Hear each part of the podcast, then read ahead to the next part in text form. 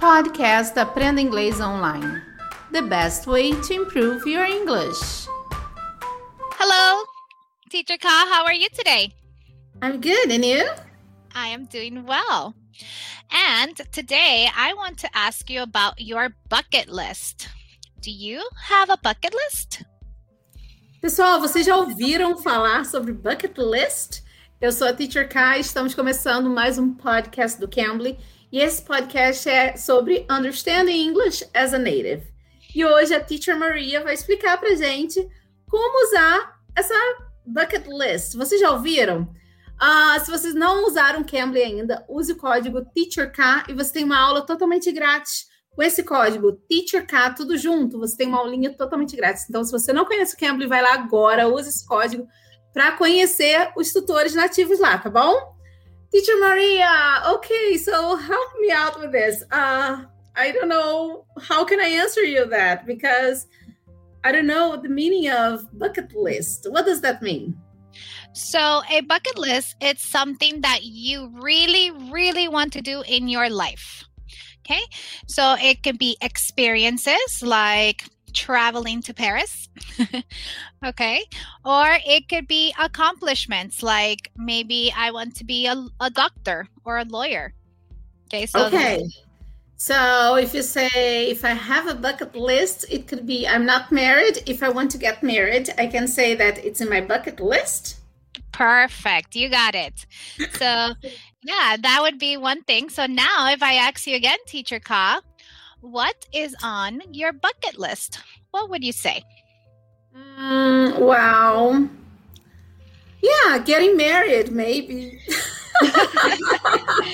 but tra- traveling, travel to uh, Cancun, maybe. Yeah. Oh, very good.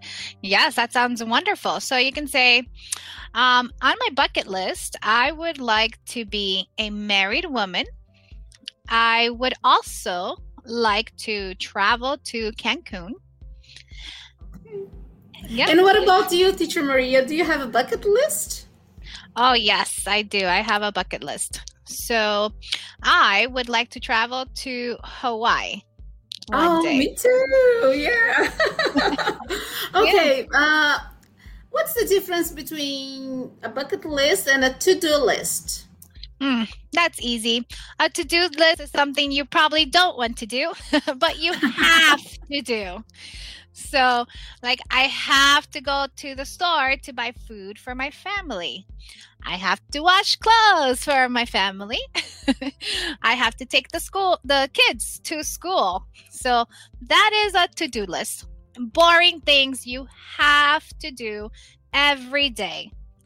Okay, and bucket list is a wish, like a wish list. Yes, a wish list of an experience that you want. Like it seems like you and I both want an experience. We want to go to Cancun and or Hawaii, right? So we want to travel. That is an experience.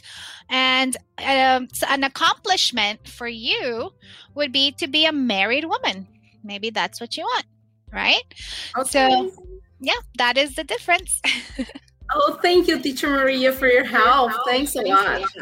No problem. And I hope to meet you again in the future and talk more about our bucket list.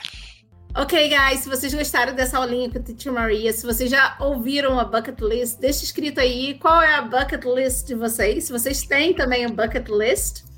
E deixa aqui nos comentários pra gente se você já conhecia o To-Do List e a Bucket List, tá bom?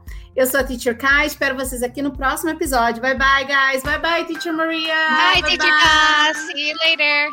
Yeah. You can. You can be.